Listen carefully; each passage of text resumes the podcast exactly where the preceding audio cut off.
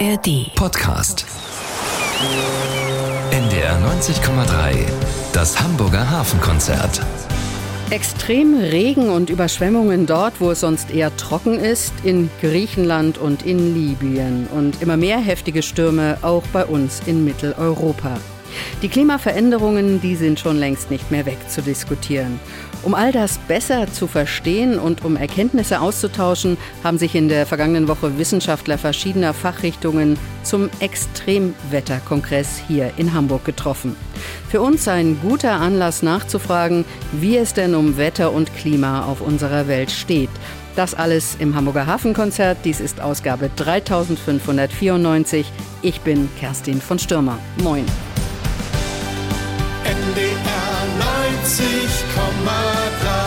Wir sind Hamburg, Hamburg, Hamburg. Extremwetter auf hoher See, die Ozeane im Klimawandel, das ist unser Thema heute im Hamburger Hafenkonzert. Und es war einer der Schwerpunkte auf dem Extremwetterkongress diese Woche in Hamburg.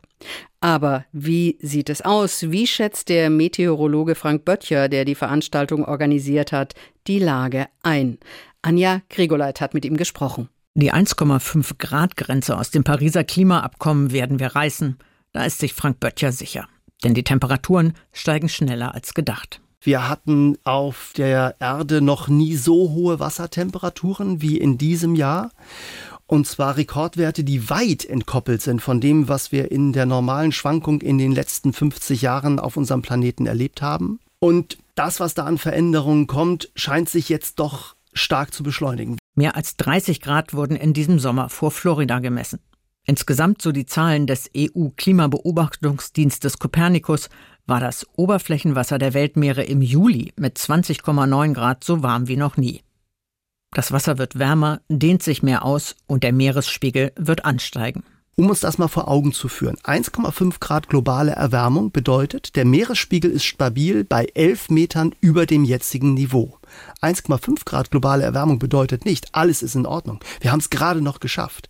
Das kriegen wir schon irgendwie hin. 1,5 Grad bedeutet, wir haben ein riesiges Problem. Man stelle sich Hamburg vor mit einem Meeresspiegel, der 11 Meter höher ist. Und das bedeutet, wir müssen jetzt schon Weichen stellen, wie wir eine, wie wir mit einer Stadt am Meer umgehen, die sich langsam zurückziehen wird von der Küste. Wäre er Politiker in Hamburg, sagt Frank Böttcher, dann würde ich stark dazu neigen, jetzt schon zu schauen, wie ich die Stadtplanung in Richtung Nordosten für die nächsten 200 Jahre denke. Ich muss ja nicht sofort anfangen, da Straßen zu bauen, aber dass ich diesen Gedanken in mir wachsen lasse, dass diese Stadt anders aussehen wird, erheblich anders aussehen wird. Für Schleswig-Holstein bedeutet so ein Anstieg des Meeresspiegels, dass rund 20 Prozent der Fläche zusätzlich verteidigt werden müssen. Da werden jetzt nicht sofort alle Deiche brechen, aber da merkt man, was wir für einen Druck auf den Küstenschutz bekommen werden. Und natürlich wird es da Gebiete geben, die wir in Schleswig-Holstein, in Dithmarschen, in Stade nicht werden verteidigen können. Und die Aufgabenstellung kommt auf uns zu. Sowieso bei den Temperaturen. Hamburg hat im letzten Jahr das erste Mal über 40 Grad gemessen. Wir hatten 40,1 Grad im Neuwiedental. Und wir merken, dass diese Veränderungen doch mit Hochgeschwindigkeit jetzt auf uns zukommen. Zu warme Ozeane lassen nicht nur den Meeresspiegel ansteigen. Zu warme Ozeane verändern auch das Wetter. Wir haben im Mittelmeer beispielsweise in diesem Jahr die höchsten Wassertemperaturen beobachtet seit Beginn der Beobachtungszeit. Und das hat dazu geführt, dass wir Tiefdruckgebiete haben, die sich wie ein Schwamm über diesem Wasser aufsaugen. Die hohen Verdunstungsraten führen dazu, dass die Luftmassen viel feuchter sind. Das bringt dann enorme Niederschläge mit sich, vor allen Dingen dort, wo diese Niederschläge auf Gebirge treffen. Die Hochwasser im Alpenraum, die wir gerade erlebt haben, in weiten Teilen Osteuropas, sind Folge genau auch dieser klimatologischen Veränderung der extrem hohen Wassertemperaturen im Mittelmeer. Seit Jahren beobachten die Wissenschaftler einen Anstieg des Wasserdampfgehalts in der Atmosphäre. Ganz logisch, meint Böttcher, denn mit jedem Grad mehr Temperatur kann die Atmosphäre sieben Prozent mehr Feuchtigkeit aufnehmen. Es bilden sich mehr Wolken, es gibt mehr Niederschlag und der kommt häufig als Starkregen oder Gewitter runter. Und dann gibt es Überschwemmungen. Und gleichzeitig bekommen wir Wetterlagen von langen Trockenheiten. Wir sehen nämlich beispielsweise in Nordeuropa, bei uns auch in Norddeutschland, eine Zunahme der Sonnenscheinstunden. Es ist viel sonniger als noch vor 50 Jahren in weiten Teilen Mitteleuropas. Das heißt aber nicht, dass es plötzlich nur noch trocken ist, sondern wir haben die langen Trockenphasen und gleichzeitig diese Starkregenereignisse. Die wärmeren Wasserflächen sorgen auch für mehr und stärkere Stürme auf See. Wir sehen über dem Nordatlantik zum Beispiel eine Zunahme der ganz, ganz schweren Orkantiefs unter 950 Hektopascal. Wir sehen aber auch, dass die andere Zugbahn haben. Die kommen nicht mehr ganz so häufig zu unserem Norddeutschland. Die kippen viel häufiger an der grönländischen Küste ab und ziehen in Richtung Spitzbergen.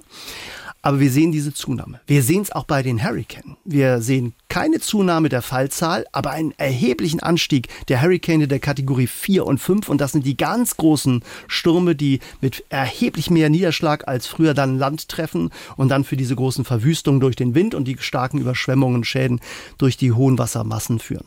Anja Kriegoleit im Gespräch mit dem Meteorologen Frank Böttcher. Aber nicht nur das Wetter ändert sich, der Klimawandel hat mittlerweile auch erheblichen Einfluss auf Flora und Fauna. Dazu gleich mehr. Wir haben es eben gehört, der Klimawandel wird in großen Teilen ungebremst erfolgen. Wir Menschen können das nicht verhindern, sondern zusehen, dass wir uns anpassen. Aber wie sieht es für das Leben im und am Meer aus? Meteorologe und Organisator des Extremwetterkongresses Frank Böttcher muss feststellen, dass die enormen Temperaturanstiege Veränderungen bei Flora und Fauna befeuern. Ein Krisenort, die Antarktis. Wir haben diese riesigen Kolonien an Pinguinen, wo der Nachwuchs gestorben ist, weil das Eis fehlt. Also wir sehen, dass das, diese Wechselwirkung nicht nur das Eis, das verschwindet, sondern dass es auch starken Einfluss hat auf die Habitate und damit letztlich auch irgendwann unsere Lebensgrundlagen, sodass äh, wir uns viel stärker darüber klar werden müssen, jetzt müssen wir handeln. Wir haben nicht mehr die Zeit. Über die Pinguine in der Antarktis liegen Erkenntnisse vor. Auch was die rein physikalischen Daten der Ozeane angeht, auch da haben die Wissenschaftlerinnen und Wissenschaftler mittlerweile eine gute Datenlage, dank zahlreicher Messbojen und Satellitenauswertungen. Was uns fehlt, ist ein Monitoring der Biodiversität. Also wir haben nicht mit der gleichen Genauigkeit Informationen darüber, wo wir welche Lebensform in welchen zusammenhängenden Strukturen auf unserem Planeten bei den Ozeanen haben. Wir können ähm, Bioplankton beispielsweise schon aus Satellitendaten herauslesen. Wir sehen also, wo äh, besonders viele äh, Cyanobakterien, Blaualgen beispielsweise dann unterwegs sind. Ähm, wir haben darüber ganz gute Erkenntnisse, aber wir wissen nicht so viel darüber, wie dann drei Meter unter der Wasseroberfläche das Habitat gerade funktioniert. Wir beobachten natürlich aber massive Veränderungen. Und das nicht nur weit weg, wie zum Beispiel in der Antarktis, sondern auch quasi direkt vor der Haustür. Eines der ganz kritischen Seegebiete, so Frank Böttcher, ist die Ostsee. Weil dieses äh, Wassergebiet hochgradig überdüngt ist, weil die Wassertemperaturen so schnell ansteigen, dass wir wirklich die gesamte Zusammensetzung von Flora und Fauna völlig verändern. Der Dorsch, dem ist es längst zu warm geworden. Er versucht sich dann in nördlichere Gebiete zurückzuziehen. Nur er wird nicht so weit nach Norden kommen. Irgendwann hat er den botnischen Meerbusen erreicht, erreicht dann die Küsten von Finnland im Norden bei Haparanda und dann ist Schluss. Nach Norden hin kommt er nicht weiter. Da ist kein weiterer offener Ozean, sodass also diese Populationen natürlich zusammenbrechen werden. Dazu kommt, dass das Wasser in der Ostsee nur wenig in Bewegung ist. Ein Austausch mit der Nordsee findet so gut wie gar nicht statt. Also dass das, was an Faulprozessen in der tieferen Wasserschicht stattfindet, dazu führt, dass der Sauerstoff aus dem Wasser herausgezogen wird, dass sich dann Schwefelwasserstoffe bilden. Und wir haben in der Ostsee große Gebiete, die sind tatsächlich klinisch tot. Das ist schwarzes, stinkendes Wasser. Das sehen wir an der Oberfläche nicht immer. Aber es kommt immer häufiger an die Oberfläche. Und man kann es beobachten, wenn der Wind auch im Sommer bei hohen Wassertemperaturen stärker auffrischt und auf die, die See hinauspustet. Dann kommen diese tieferen Wasserschichten nach oben und plötzlich liegen an der Ostseeküste tote Fische am Strand. Und da merkt man schon, da verändert sich etwas, das hatten wir früher nicht. Meteorologe Frank Böttcher und die Fische in der Ostsee. Dazu passt der aktuelle Fischratgeber des WWF Deutschland. Der spiegelt den besorgniserregend schlechten Zustand bei den Fischarten aus der Ostsee, insbesondere bei Hering und Dorsch wider. Von Hering aus der zentralen Ostsee sollte man nun gänzlich die Finger lassen. Sprotte aus der gesamten Ostsee ist nur noch zweite Wahl, da ihre Überfischung immer noch nicht gestoppt wurde. Und der Ostsee-Dorsch der ist weiterhin rot gelistet. Und grundsätzlich gehören der vom Aussterben bedrohte Aal, Granatbarsch, Rochen und Hai, der oft als Schillerlocke angeboten wird, ganz und gar nicht auf den Teller. Nun fragt man sich, welchen Fisch kann man noch guten Gewissens genießen? Den Karpfen und die Forelle aus Biozucht kann der WWF noch immer uneingeschränkt empfehlen. Auch gegen Austern aus Hänge- und Pfahlkultur sowie Bodenkulturen ist nichts einzuwenden. Seelachs aus der Nordostarktis, der mit Ringwaden gefangen wird, ist eine gute Wahl. Wer Lachs essen möchte, der greife am besten auf Wildlachs aus Alaska zurück. Die Sorge um den Fisch in Nord- und Ostsee also, die sollte auch unser Kaufverhalten bestimmen, denn sonst werden, so die Wissenschaft über kurz oder lang, noch mehr Arten aussterben. Unser Thema heute, die Klimaveränderungen, die die Menschen, aber auch Flora und Fauna betreffen. Darüber sprechen wir heute im Hamburger Hafenkonzert.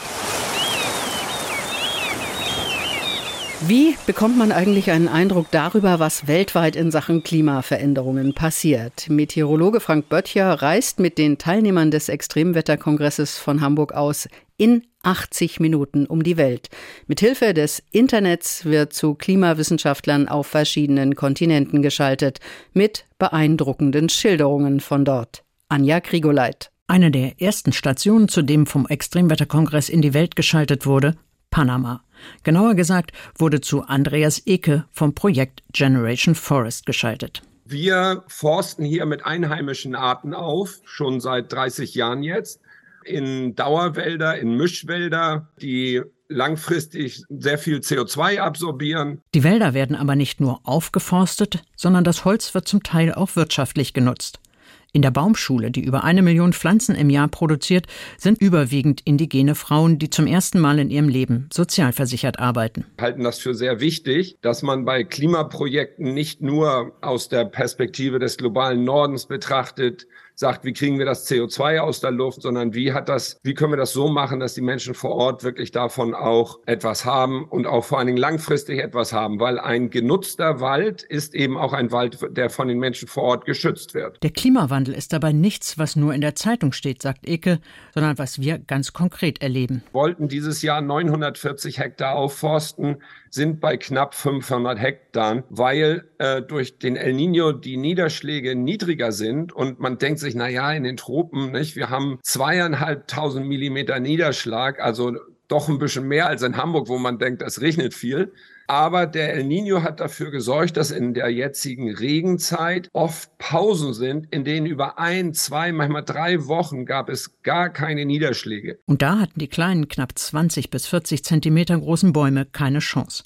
El Nino ist ein Wetterphänomen, das alle paar Jahre, aber sehr unregelmäßig auftritt, wie Klimaforscher Mojib Latif erläutert. El Nino ist eine Erwärmung des tropischen Pazifiks im Osten und im zentralen Teil. Und das führt eben zum Beispiel auch zu extremer äh, Trockenheit in Südostasien. Auch da ist ja Regenwald. Ne? Auf der anderen Seite Südamerika, Peru und so weiter haben dann sinnflutartige Niederschläge. Und wenn sich das verstetigt, ne, das ist gar nicht auszudenken, was er bedeuten würde, auch für die Ökosysteme. Nächste Station der Ringschaltung war Mauretanien, das westafrikanische Land in der Sahelzone. Aus der Hauptstadt Nukaschok meldete sich die deutsche Botschafterin Isabel Henin. In Mauretanien ist es so, dass ich sagen würde, die gelebte Realität auch des Klimawandels und äh, Wahrnehmungen der Bevölkerung klaffen stark auseinander. Einerseits hat das Thema natürlich hohe Relevanz im Alltag für die Menschen. Es gibt abwechselnd Dürre, Überschwemmungen, Bodendegradation äh, führt dann auch oder verstärkt Ernährungsunsicherheit ähm, hier. Wir haben eine äh, insgesamt fragile Sicherheitslage in der Region, nicht in Mauretanien, aber ähm, wenn man nach Mali guckt, äh, da kommen dann noch Flüchtlingsströme hinzu, die eben auch einen erheblichen Druck auf die Ressourcen ähm, zusätzlich schaffen. Umfragen in Mauretanien zeigen, dass nicht mal ein Drittel der Menschen vor Ort vom Klimawandel gehört haben. Und doch gibt es vielversprechende Projekte, so Henin. Das nannte sich Le Climat chez moi, also das Klima bei mir, wurde hier in einem Stadtteil von Nouakchott, das nahe an der, an, am Wasser liegt, ja, am, am Ozean, durchgeführt. Da haben dann Schüler mittels Drachen ähm, Luftaufnahmen gemacht und Fotos, um eben das Thema Überflutung durch Meerwasser, Verschlammung und Anstieg Grundwasserspiegel im Prinzip davon Aufnahmen zu machen. Und das Resultat war wirklich beeindruckend. Von da ging es dann in die Antarktis. Bei minus 20 Grad schilderten die Wissenschaftler von der Deutschen Forschungsstation Neumeier 3,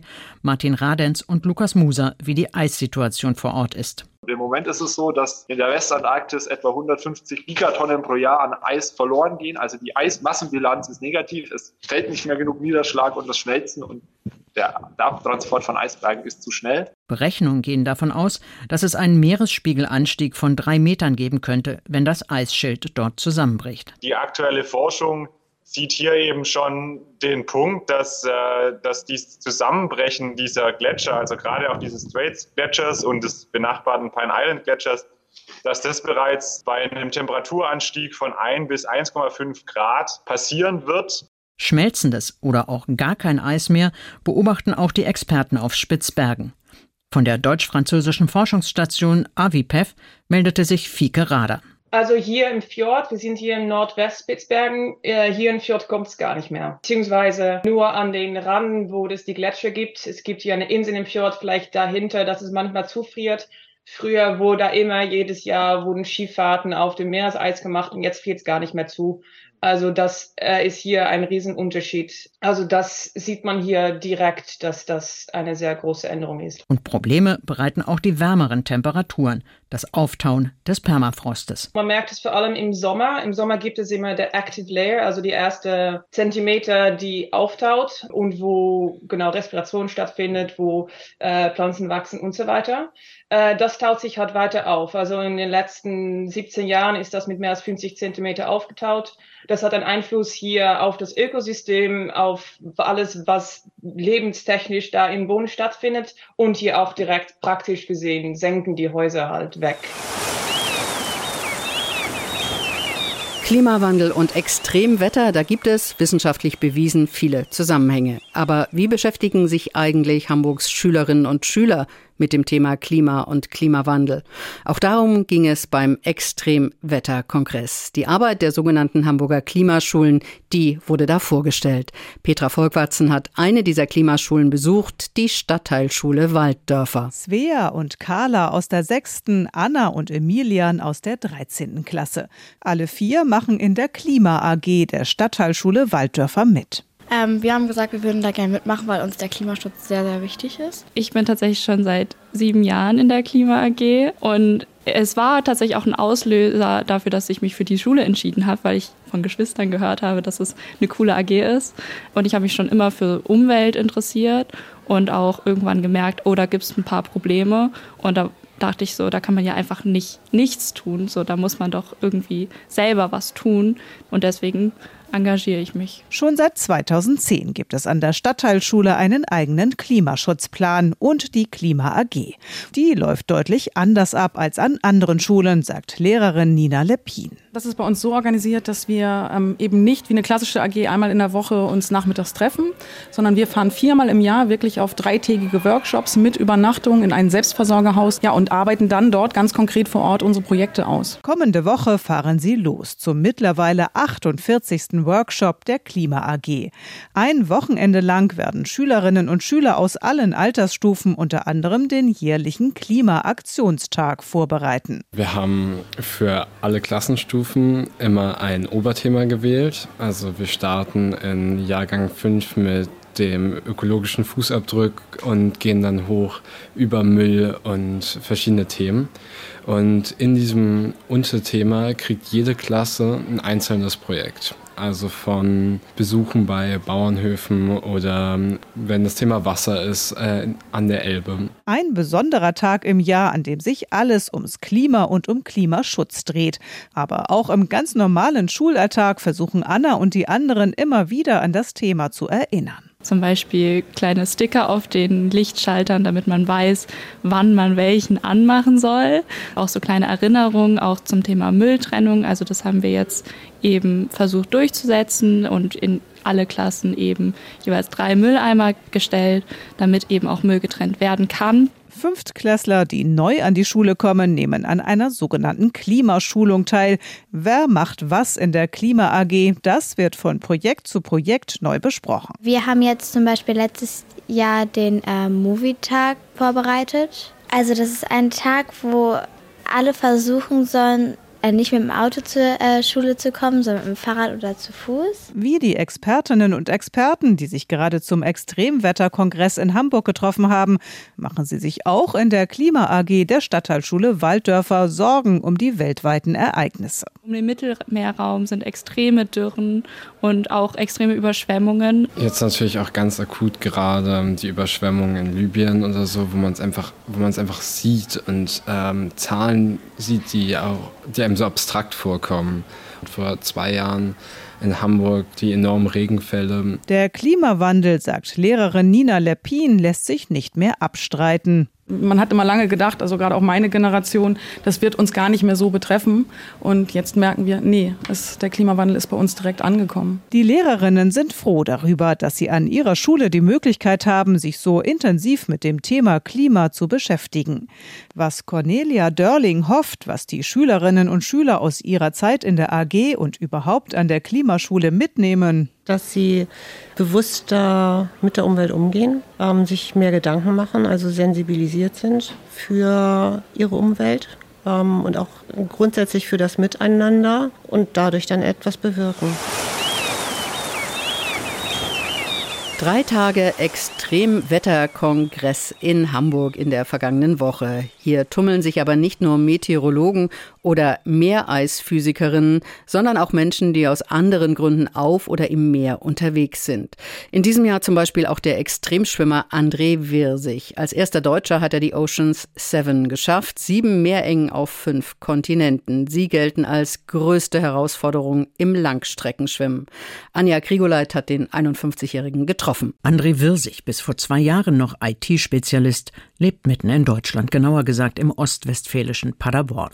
Das nächste Meer weit entfernt. Die Liebe zum Freiwasserschwimmen, die kam durch die vielen Familienurlaube mit seinen Eltern damals an der See. Ich bin halt schon als Kind derjenige gewesen, der auch mal zu so einer Insel hingeschwommen ist. Der nachts irgendwie im Dunkeln auch da rumgeschwommen ist und rumgetaucht ist. Der sich als Zwölfjähriger so einen Tauchscheinwerfer gewünscht hat. Und das war damals ohne Internet und so auch echt eine riesen Herausforderung. Aber meine Eltern haben das damals geschafft und ich bin dann auch nachts äh, da rumgeschnorchelt. Jacques Cousteau-mäßig habe ich mich da irgendwie äh, total als Entdecker gefühlt. Früh ging's in den Schwimmverein, später kamen das Bahnradfahren und der Ironman als sportliche Leidenschaften dazu und das extreme Langstreckenschwimmen. Als erstes stand der Klassiker auf dem Programm der Ärmelkanal. 1875 hatte sich erstmals ein Mann daran gemacht, diese Meerenge zu durchschwimmen. Und wie die Engländer so sind, müssen alle Kanalschwimmer, auch André Wirsig, einer Tradition folgen. Und man schwimmt noch heute nach exakt diesem Reglement von eben 1875. Und damals waren noch gar keine Neoprenanzüge erfunden. Folglich äh, ist es gar keine Option. Und man schwimmt alles nur in Badehose, ohne Flossen, ohne technische Hilfsmittel. Und man darf das Begleitboot auch nie berühren. Für die gut 34 Kilometer brauchte Wirsig damals 9 Stunden und 43 Minuten und hatte am Ende eine neue Liebe entdeckt. Und wenn man dann dieses Kanalschwimmen macht, dann ist das halt so ganz puristisch. Also man steht da im Dunkeln in so einer Badehose mit einer Schwimmbrille auf und mit dem Meer. Und sonst hat man nichts. Das ist einfach, äh, ich finde das einfach so toll, weil das so echt ist. Es gibt keine technischen Sachen, mit denen man sich auseinandersetzen muss. Auch nichts, dem man die Schuld geben kann, wenn es nicht klappt. Man ist einfach allein mit dem Meer. Mittlerweile ist der 51-jährige Paderborner der erste Deutsche, der die Ocean Seven geschafft hat. Die Seven Summits sind ja die Herausforderung für die Bergsteiger, die höchsten Gipfel jedes Erdteils zu besteigen. Ein US-amerikanischer Schwimmtrainer hat mit den Ocean Seven etwas Ähnliches für Extremschwimmer geschaffen. Und die Ocean Seven sind die sieben am schwierigsten zu durchschwimmenden Meerengen auf der Welt. Die sind nur auf fünf Kontinenten verteilt, aber man schwimmt. Ärmelkanal ist zum Beispiel so ein Klassiker. Mit dem bin ich auch gestartet, der gehört dazu. Dazu gehören aber auch so ganz äh, exotische Orte wie zum Beispiel die Tsugaru-Straße in Japan, also zwischen Honshu und Hokkaido, oder die Cook Strait in Neuseeland. Und der Santa Catalina-Kanal an der Westküste der USA, die Straße von Gibraltar, die Strecke zwischen Schottland und Irland sowie der Kaiwi-Kanal auf Hawaii. Bis heute haben erst 22 Frauen und Männer die Ocean Seven geschafft. André Wirsig war der 16. Im Sommer vor zwei Jahren schwamm Wirsig dann als erster überhaupt von St. Peter-Ording nach Helgoland. Immer mit dabei ein Begleitboot. Da kann man einfach nicht als Schwimmer navigieren, weil man einfach gar nichts sieht. Nach vorne nicht, nach hinten nicht, zur Seite nicht. Äh, es ist einfach nur, in dem Fall nur Nordsee. Und ähm, deswegen ist das Boot in erster Linie da für die Navigation. Man bekommt aber vom Boot alle halbe Stunde in meinem Fall Nahrung halt, weil man ja, ich schwimme auch teilweise 18 Stunden habe ich ja zum Beispiel nach Helgoland gebraucht. Also das kann auch mal länger dauern. Ähm, äh, da muss man natürlich verpflegt werden. Und das, diese Aufgabe übernimmt auch das Boot. Nachts schwimmen für unser Eins bedeutete das ja meist mal nachts über den Zaun des Freibades steigen. Für André Wirsig ist nachts Schwimmen manchmal überlebenswichtig. Wenn man in Gebieten schwimmt, wo wirklich viele Haie sind, Hawaii, amerikanische Küste, Neuseeland, ähm, Japan. Da startet man nachts, um halt eben praktisch im Schutz dieser Dunkelheit durch äh, diese mit den Haien praktisch äh, raus auf den offenen Ozean zu kommen. Denn bei Tageslicht sehen Schwimmer von unten, also aus Hai-Perspektive betrachtet, doch sehr nach lecker Nahrung aus. Außerdem sind nachts die Windverhältnisse anders, nämlich meist ist es sehr viel ruhiger. Und so wie jetzt in St. Peter-Ording, was natürlich äh, Nordsee, äh, da ist, sind Haie überhaupt kein Faktor. Aber da war zum Beispiel Springflut und die, äh, die, ich bin auf dem höchsten Punkt der Flut gestartet bei Einsatz Ebbe. Das war kurz nach Mitternacht. Dann wird da nachts geschwommen. Gerade auch auf dem Weg nach Helgoland war nicht nur Muskelkraft, sondern auch die innere Einstellung wichtig. Fast fünf Stunden schwamm Wirsig quasi auf der Stelle, kam wegen starker Strömung kaum voran. Da braucht man halt die richtige Einstellung, weil sonst ist das natürlich eine Depressionsstrategie. Also wenn man sich übermannen lässt und frustrieren lässt und dann anfängt da irgendwie böse zu werden und da rumzubrüllen und das Meer anzuschreien, das Meer interessiert sich einfach nicht für einen, wenn man da rumschwimmt. Und deswegen tut man gut daran, an sich selbst zu arbeiten und ja, positiv zu bleiben. Positiv bleiben, das ist für den Extremschwimmer angesichts von Klimaveränderungen, Überfischung und Vermüllung der Meere immer schwieriger. Mittlerweile ist der Paderborner offizieller Botschafter der Deutschen Meeresstiftung und der UN Ocean Decade. Dazu gleich mehr. Extremwetter auf See, das ist unser Thema hier im Hamburger Hafenkonzert. Einer, der da nicht wissenschaftlich rangeht, es aber hautnah miterlebt, das ist André Wirsig. Wir haben eben schon gehört, wie er überhaupt zum Extremschwimmen auf dem offenen Meer gekommen ist und was ihn daran so begeistert. Aber André Wirsig sieht da draußen nicht nur schöne Seiten. Auf dem Extremwetterkongress in Hamburg hat er diese Woche auch vom Klimawandel und der Vermüllung der Meere gesprochen. Ich komme gerade von den Philippinen, von Orten, wo so gut wie niemand hinkommt, weil wir dort eine Expedition hatten und überall, also wirklich überall ist dieses Zeug, dieses, dieser Plastikmüll, teilweise natürlich ganz fein wie so Granulat im Wasser. Und wenn die Sonne dann da rein scheint und es reflektiert, dann, also ich kann mir die Fische echt genau vorstellen, wie die natürlich denken, das ist irgendwelche Nahrung und das irgendwie aufnehmen. Oder das sind ja solche Mikropartikel, dass es dann teilweise sogar über die Kiemen in die, in die Tiere gelangt und letztendlich auch wieder bei uns landet. Das ist schon äh, wirklich beschämend für uns alle. Wenn André Wirsig jetzt lange Strecken durchs Meer schwimmt, dann macht er das, um die Menschen aufmerksam zu machen. Bei jedem seiner Abenteuer ist er mit Müll konfrontiert. Schon beim Durchqueren des Ärmelkanals hatte er unheimliche nächtliche Begegnungen. Ja, also jeder, der vielleicht äh, am Strand mal war und in der Nacht mal irgendwie kurz reingegangen ist, der kann sich vorstellen, wie unheimlich es sowieso schon ist, wenn man im offenen Meer schwimmt, im offenen Meer ist und dann gerade noch nachts. Und wenn man dort, und das ist mir passiert, dann äh, nachts irgendwie gegen irgendwelche Gegenstände schwimmt, äh, gegen irgendwelche, in irgendwelche Plastikplanen hinein. Also einfach Dinge, die dort nicht hingehören. Wir hatten vorhin über Quallen, Haie gesprochen, Wale. Ich habe auch schon ganz viele tolle Begegnungen gehabt mit Tieren. Aber die gehören ja alle dahin. Also ich schimpfe auch nie auf die Quallen, weil ich komme ja zu denen sozusagen nach Hause. Aber diese ganzen Überbleibsel von uns Menschen, das ist, äh, das verändert einen. Der 51-Jährige konnte sich aus den Plastikplanen immer wieder befreien. Tiere wie zum Beispiel Schildkröten können es häufig nicht.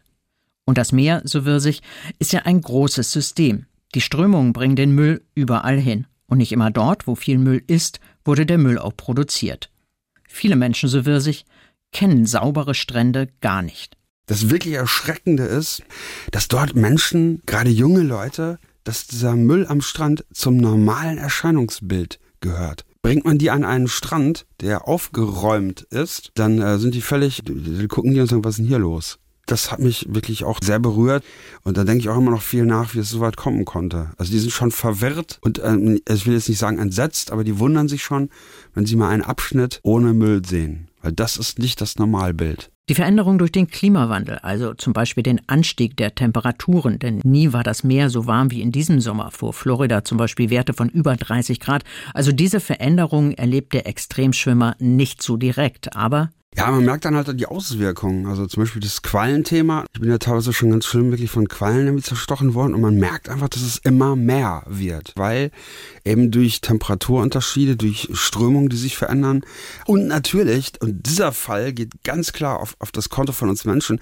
die Überfischung durch die über, starke Überfischung haben wir natürlich die natürlichen Fressfeinde dieser Quallen nahezu ausgelöscht und äh, die vermehren sich lustig und diese Quallen, übrigens auch genauso wie Wale und, und, und andere große Tiere, diese Schildkröten zum Beispiel, die schwimmen ja nicht nach Plan irgendwie von A nach B, die schwimmen mit den Strömungen. Wenn Strömungen sich verändern, dann kommen diese Tiere natürlich auch an andere Plätze, an andere Orte. Wenn André Wirsig unterwegs ist, sei es auf den Seychellen, den Philippinen oder vor Hawaii, dann bereitet er sich natürlich gründlich vor. Und dann erleben wir, dass sich das Wetter, die Strömung, das Meer teilweise extrem anders verhält. Man hat aber nicht wirklich die Daten, um das eins zu eins zu vergleichen. Aber auch dort, wo Daten existieren, bemerken die Wissenschaftler und Forscher, und ich bin halt ausgesprochen kein Wissenschaftler und kein Forscher.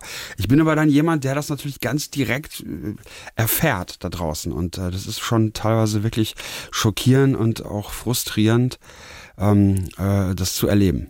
Beim Extremwetterkongress wie auch bei seiner Tätigkeit als UN- oder Meeresstiftungsbotschafter will André Wirsig ein Bindeglied sein zu den Wissenschaftlern. Ich bin halt jemand, der diese Emotionen transportieren kann. Es ist wichtig, dass Leute wie Frank Böttcher und sowas sich natürlich im Detail mit diesen ganzen Zahlen und Daten beschäftigen, auseinandersetzen, das interpretieren, Lösungen ableiten. Und dann kommt jemand wie ich, der, der das halt erlebt am eigenen Körper. Ja, das ist dann immer, da bin ich immer froh und dankbar, dass, äh, dass ich dann da eingesetzt werde. Aber auch bei Regierungsvertretern beispielsweise, bei Politikern, bei, ähm, ja, bei Touristenverbänden, bei NGOs, bei ganz normalen Menschen vor Ort, denen ist das auch wichtig.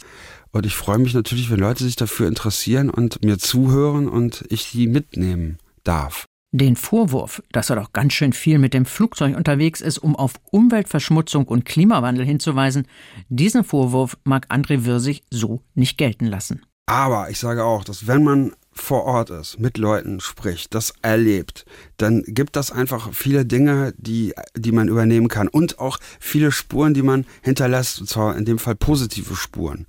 Äh, dieser Austausch, äh, der ist einfach wichtig, äh, so etwas zu erleben. Das rechtfertigt in meiner Philosophie oftmals, nicht immer. Also ich würde jetzt nicht unterstützen, wie zum Shopping nach Barcelona zu fliegen oder wie auch immer. Aber andere Länder zu bereisen, äh, sich mit den Leuten auseinanderzusetzen, etwas zu lernen, das kann ich nur unterstützen. Gerade auch für junge Leute. Wir können die Welt nicht vom Computer zu Hause aus retten. Anja Krigoleit hat mit dem Extremschwimmer André Wirsig gesprochen. Wenn Sie mehr über ihn erfahren wollen, es gibt mittlerweile zwei Bücher und ein Hörbuch von ihm zu finden im Netz. Das Hamburger Hafenkonzert bei NDR 90,3. Heute mit Themen rund um den Extremwetterkongress hier in Hamburg, der in der vergangenen Woche stattgefunden hat. An dieser Stelle ein Gruß an unsere Hörerinnen und Hörer in Namibia, in Australien und wo immer Sie uns über das Internet zuhören. Riesige Hagelkörner, heftige Gewitter, Starkregen oder Dürre, alles extreme Ereignisse, die für Menschen in den betroffenen Gebieten richtig schlimm sein können. Die aber auch für alle, die sich für das Wetter und die Hintergründe, wie so etwas entsteht, super interessant sind. In mehreren Community-Netzwerken in Deutschland haben sich Interessierte zusammengefunden. Sie tragen Daten und Beobachtungen zusammen, zum Beispiel um vor bestimmten Ereignissen zu warnen. Mitmachen kann dort jeder, ob Experte oder Laie. Petra Volkwarzen hat mit Vertretern von drei Vereinen gesprochen, die auch beim Extremwetterkongress dabei waren. Der Blitzschlag in einen Baum. Für Markus Weggesser war das das erste extreme Wetterereignis, das er bewusst miterlebt hat, als achtjähriger Junge. Heute ist er der Vorsitzende des Vereins Storm Chaser in Thüringen und sammelt gemeinsam mit anderen Sturmjägern Wetterbeobachtungen. Wir sind eine sehr bunt gemischte Truppe verschiedenster Altersstufen und auch Berufe. Mitmachen kann im Grunde erstmal jeder, auch ohne Vereinsmitglied zu sein. Für uns ist erstmal wichtig, dass wir so viel Daten im Sinne von Beobachtungen wie möglich bekommen. Also was, wann, wo. Im Idealfall gibt es Bilder oder Videos von dem Ereignis selbst oder der Schäden oder was man aufgenommen hat. Über die Jahre, seit es Digitalkameras und Smartphones gibt, ist es immer einfacher geworden, Wetterbeobachtungen zu dokumentieren und mit anderen zu teilen. Deutschlandweit ist der Verein Skywarn aktiv. Unser Ziel ist eigentlich, die Warnung vor Unwettern in der Bevölkerung zu verbessern. Das machen wir eben dadurch, dass wir Augenbeobachter haben, Melder haben, die dann eine Meldung eben absetzen über das, was tatsächlich äh, passiert. Also nicht irgendwie könnte, sollte, wird jetzt bald, sondern Fakten melden. Großhagel, starke Niederschläge, Sturmböen etc. Die sogenannten Spotter nutzen vor allem eine App, um Wetterbeobachtungen zu melden, sagt Andreas Kollmoor von Skywarn. Also man muss sich vorher erstmal registrieren als Spotter, das ist ganz wichtig. Dann kann man eben auswählen zwischen dem Ereignis, was man eben gerade beobachtet, dann ähm, eine Stärkebeurteilung. Die App ortet im Hintergrund völlig automatisch. Dann muss man noch eine Sprachmeldung abgeben, um das Ganze vielleicht ein bisschen zu konkretisieren. Ja, dann drückt man auf Senden und äh, dann ist die Meldung raus. Die Meldungen bleiben nicht nur beim Verein selbst, sondern werden auch weitergegeben, unter anderem an den Deutschen Wetterdienst. Wenn genügend Leute ihre Beobachtungen melden, so Andreas Kollmoor, können andere vielleicht noch reagieren und Vorsichtsmaßnahmen treffen. Mal habe ich eine Meldung abgegeben, gut, meine Geranien sind zerhagelt, mein Auto hat Beulen, aber äh, die Nachbarn zwei Orte weiter, die können noch ihr Auto in die Garage fahren, die können noch ihre Garage unterstellen. Und beim nächsten Mal kommt das Gewitter vielleicht aus der anderen Richtung, dann bin ich froh, wenn irgendjemand eine Meldung abgibt. Also je mehr Leute mitmachen, umso besser. Warnungen vor einem aktuellen Wetterereignis sind das eine. Die Schadensbetrachtung und die Analyse, was genau passiert ist, das andere.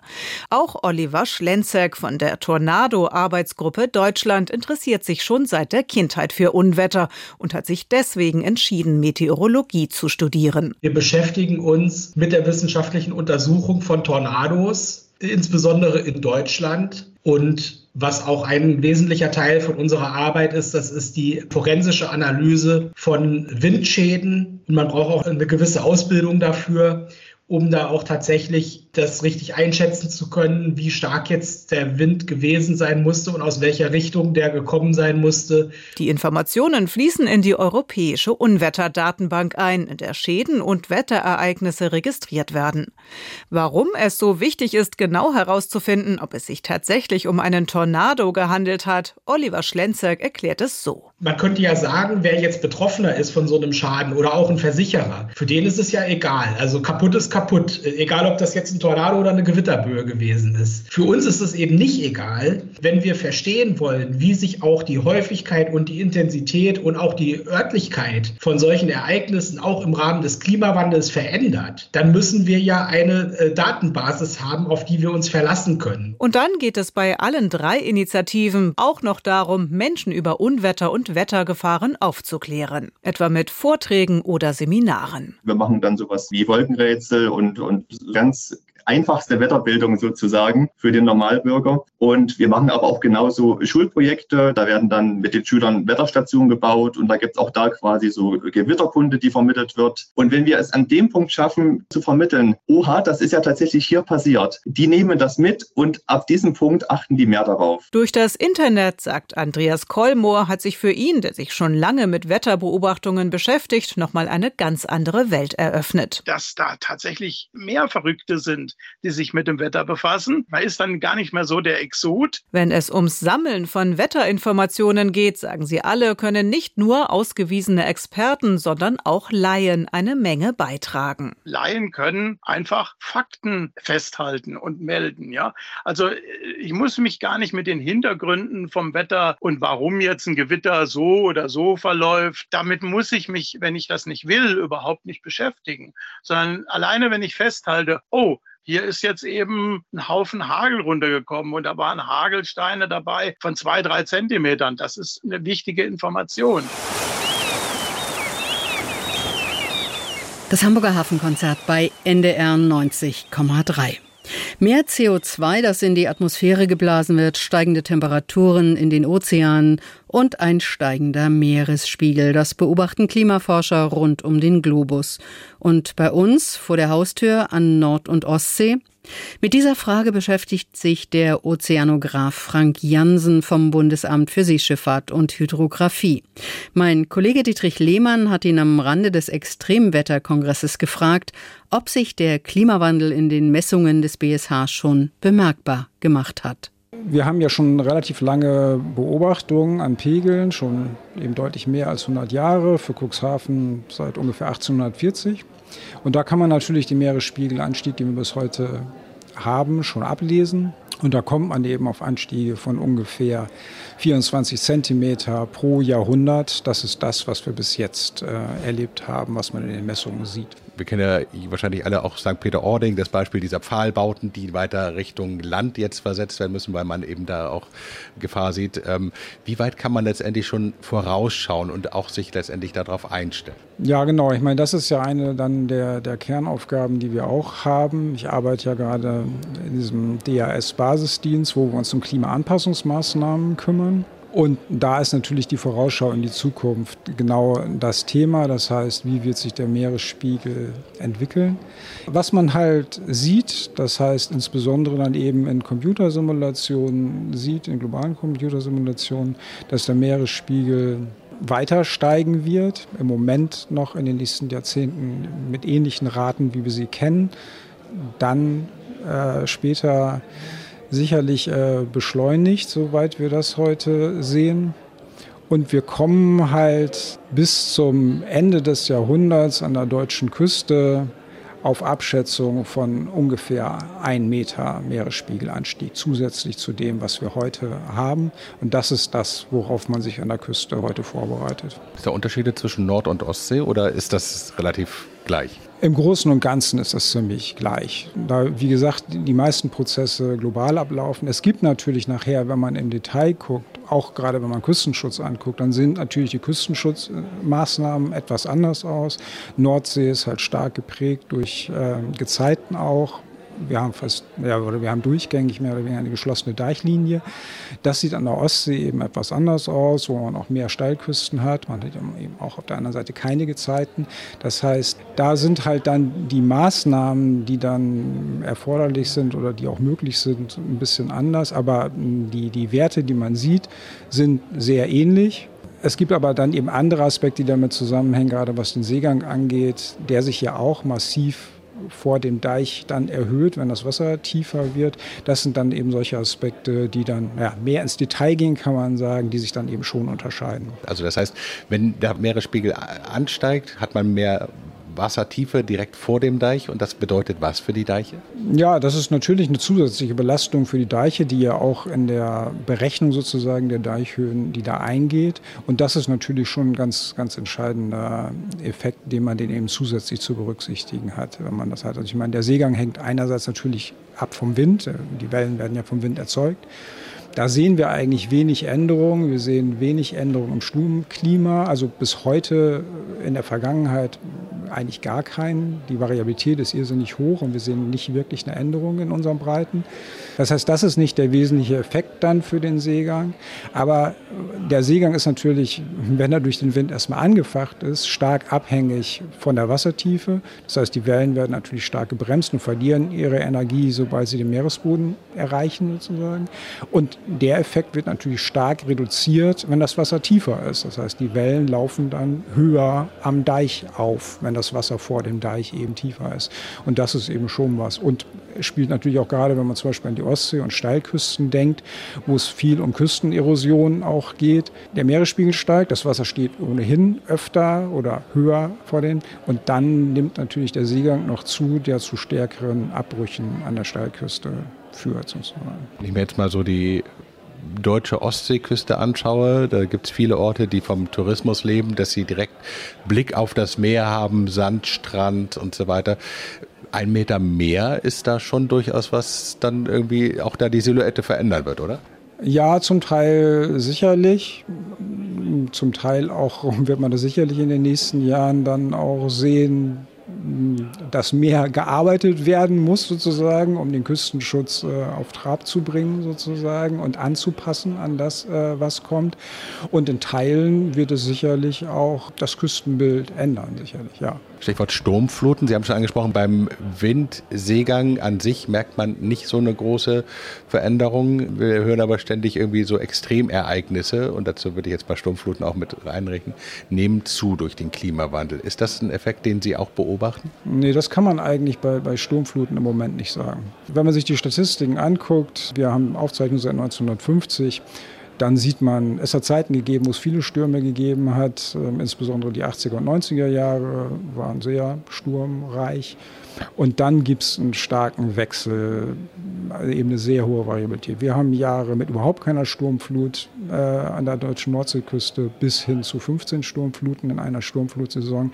Und dieser Wechsel sozusagen, den erwarten wir auch für die Zukunft. Also man kann nicht sagen, dass wir, dass wir im Moment erwarten, dass Sturmfluten sich dramatisch ändern. Aber was natürlich klar ist, wenn man über Sturmfluthöhen nachdenkt, dann spielen die sich natürlich auf dem Hintergrund des Meeresspiegelanstiegs, finden die halt statt.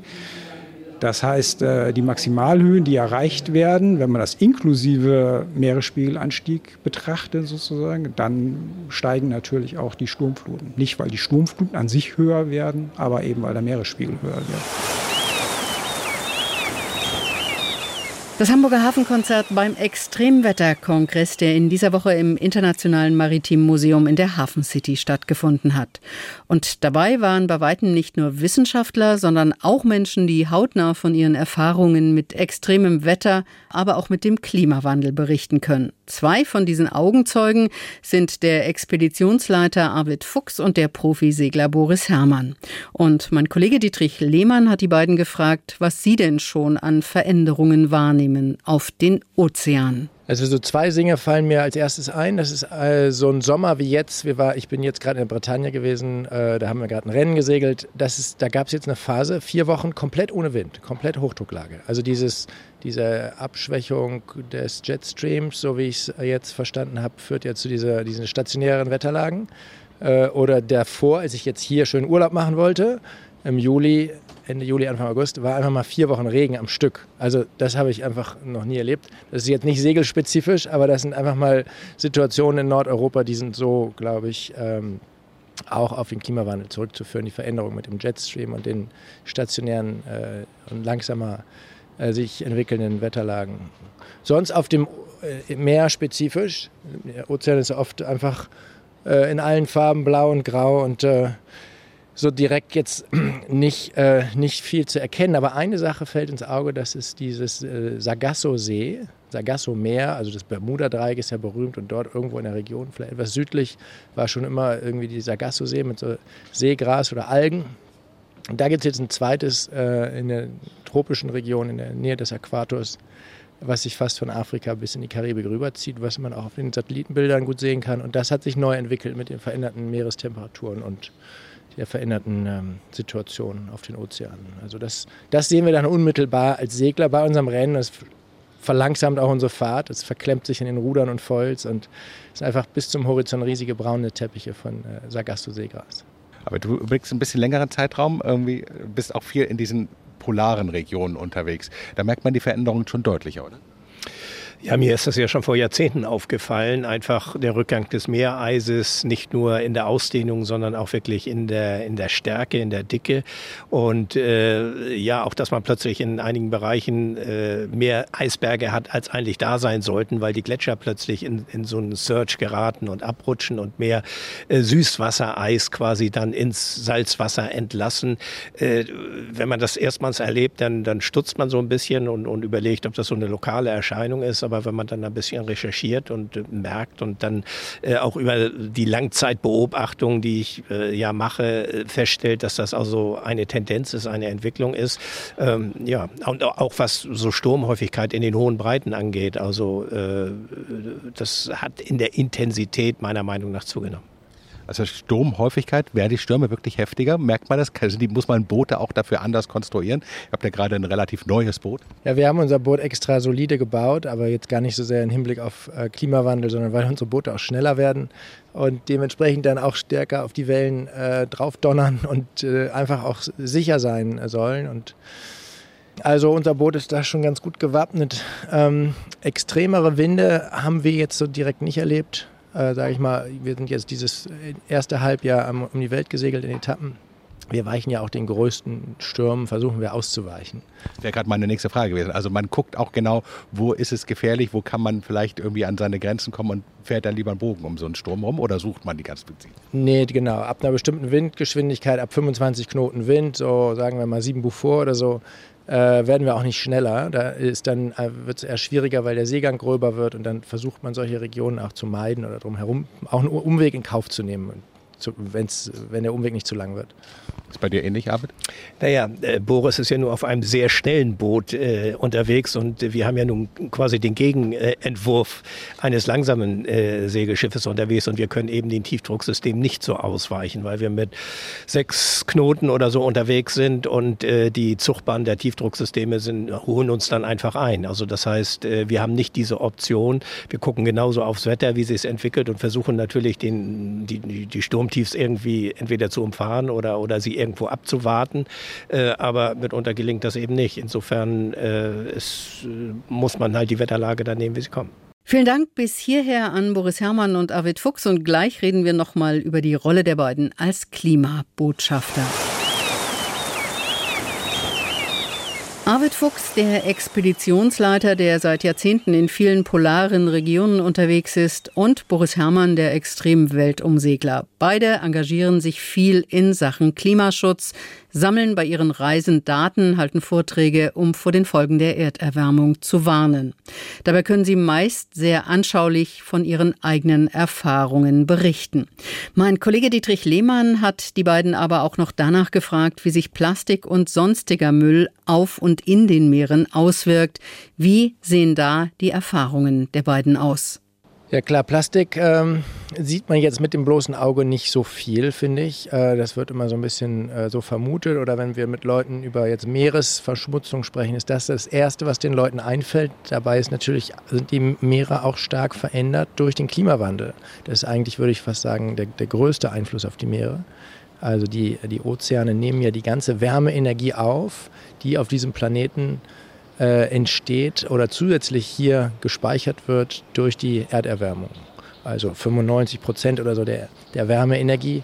Das ist sehr viel wärmer und die Ozeane sind auch schon sehr viel wärmer geworden und die haben ja so eine hohe Dichte und Wärmekapazität. Daher ist das einfach wirklich sozusagen der große Wärmespeicher des Planeten und eigentlich die grundlegendste Veränderung des Klimawandels ist eigentlich diese Erwärmung der Ozeane. Die, die Atmosphäre selber speichert ja viel weniger Energie. Das sind nur ein oder zwei Prozent dieser, dieser Erderwärmung. Nochmal Frage nach Müll. Ja, ich glaube, das Problem ist viel subtiler, als, als manche es erwarten. Also es ist nicht so, dass da Teppiche von, von Plastiktüten irgendwie auf dem Meer schwimmen, sondern die sinken ja teilweise ab, außer in einer bestimmten Tiefe. Äh, aber, aber Müll gibt es natürlich. Ich meine, das ist ja auch eine, eine bekannte Größe und äh, in, insofern Vermüllung der Meere ist ein Riesenthema auch, ja seid beide als, ich sag mal, weiter sind als Botschafter in diesen Klimafragen auch unterwegs. Habt ihr das Gefühl, die Botschaften kommen an oder haben die Leute noch zu wenig verstanden? Der Klimawandel ist die eigentliche Bedrohung der Ozeane.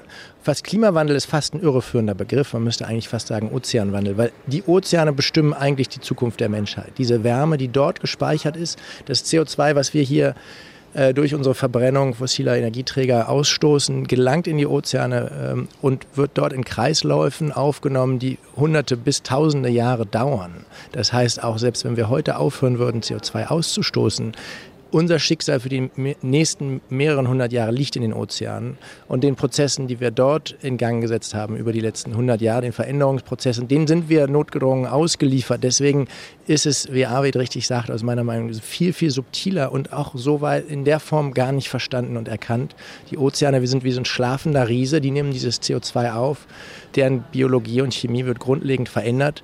Natürlich ist Plastikvermüllung ein riesen ähm, weltweites Problem, aber aus meiner Sicht kann ich mir eher vorstellen, dass wir das schneller in den Griff kriegen als dieses ähm, große Thema Klimawandel.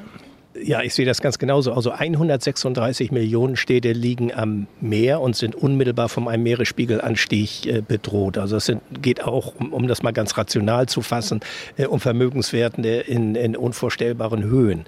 Und ich sage immer, das liegt nicht in unserem Interesse. Wir werden immer mehr Menschen. Unter 60 waren wir gerade mal zwei Milliarden Menschen. Jetzt haben wir die acht Milliarden Grenze erreicht. Wir werden wahrscheinlich äh, 2030 werden wir die neun Milliarden äh, äh, Grenze äh, knacken. Das heißt, äh, wir brauchen immer mehr Raum für Menschen, die Lebensraum und landwirtschaftliche Anbaufläche brauchen. Und wir sind gerade dabei, die drastisch zu, zu verringern. Und äh, die Ozeane, die jetzt immer noch fleißig, wie Boris sagt, auch die, die Wärme speichern, äh, das ist der Hauptwärmespeicher und auch der Haupt-CO2-Speicher nebenbei bemerkt, ähm, was natürlich auch zu einer Veränderung der Chemie des Meeres führt. Und das hat natürlich alles gravierende Auswirkungen. Irgendwann wird er kein CO2 mehr aufnehmen können sowas passiert dann. Also wir wissen um das Problem seit Jahrzehnten. Das muss man einfach so machen. Und wenn wir jetzt wieder eine COP haben, COP 28 ist das, glaube ich, jetzt irgendwie zum Jahreswechsel, dann steht die Zahl 28 für das 28. Jahr, wo eben gerade diese Thematik diskutiert wird. Aber es wird diskutiert, es wird verhandelt und es wird verwaltet und ausgesessen. Und die Maßnahmen, die man ergriffen hat, sind leider überhaupt nicht ausreichend. 2015 in Paris, dieses 1,5 Grad Ziel, das wird ja jetzt hier gerade auf dem Kongress auch deutlich, ist nicht einzuhalten. Das heißt, äh, auch diese Marke haben wir gerissen und wir haben alles, aber wir haben keine Zeit mehr. Das war das Hamburger Hafenkonzert für heute mit allem, was wichtig ist zu Wetter, Klima und den Veränderungen. Wir waren auf dem extremen Wetterkongress, der in der vergangenen Woche hier in Hamburg stattgefunden hat. In der kommenden Woche sind wir im Hamburger Hafen und an den Küsten unterwegs unter anderem mit diesem Thema. NDR 90,3, das Hamburger Hafenkonzert. Mitten in der Diskussion um den MSC-Einstieg bei der Hala steht jetzt ein Hapag-Lloyd-Schiff im Fokus. Am vergangenen Dienstag hat die Berlin Express, das ist der größte deutsche Containerfrachter, am Burchardkai festgemacht. Am kommenden Dienstag, am 2. Oktober, wird das Schiff von Elke Büdenbender, der Frau des Bundespräsidenten hier in Hamburg, getauft. Wir berichten über die Taufe, über das Schiff, über Hapag-Lloyd und die Entwicklung im Hamburger Hafen. Das Ganze in der kommenden Woche hier im Hamburger Hafenkonzert. Wie immer ab 6 am Sonntag und abends dann noch einmal ab 19 Uhr. Und natürlich schon am Freitag im Hafenkonzert Podcast. Dort finden Sie übrigens auch die Sendung von heute oder eine unserer vergangenen Ausgaben zum Nachhören. Das Ganze im Internet unter ndr.de-hafenkonzert. Noch viel besser ist es natürlich, Sie abonnieren gleich unseren Hafenkonzert-Podcast. Dann bekommen Sie uns regelmäßig auf Ihren Computer, Ihr Smartphone oder Tablet. Für heute Tschüss, Ihnen allen einen guten Start in die neue Woche. Das sagt Kerstin von Stürmer. Das Hamburger Hafenkonzert. Am Sonntag immer morgens um 6 und abends um 19 Uhr. Bei NDR 90,3. Wir sind Hamburg.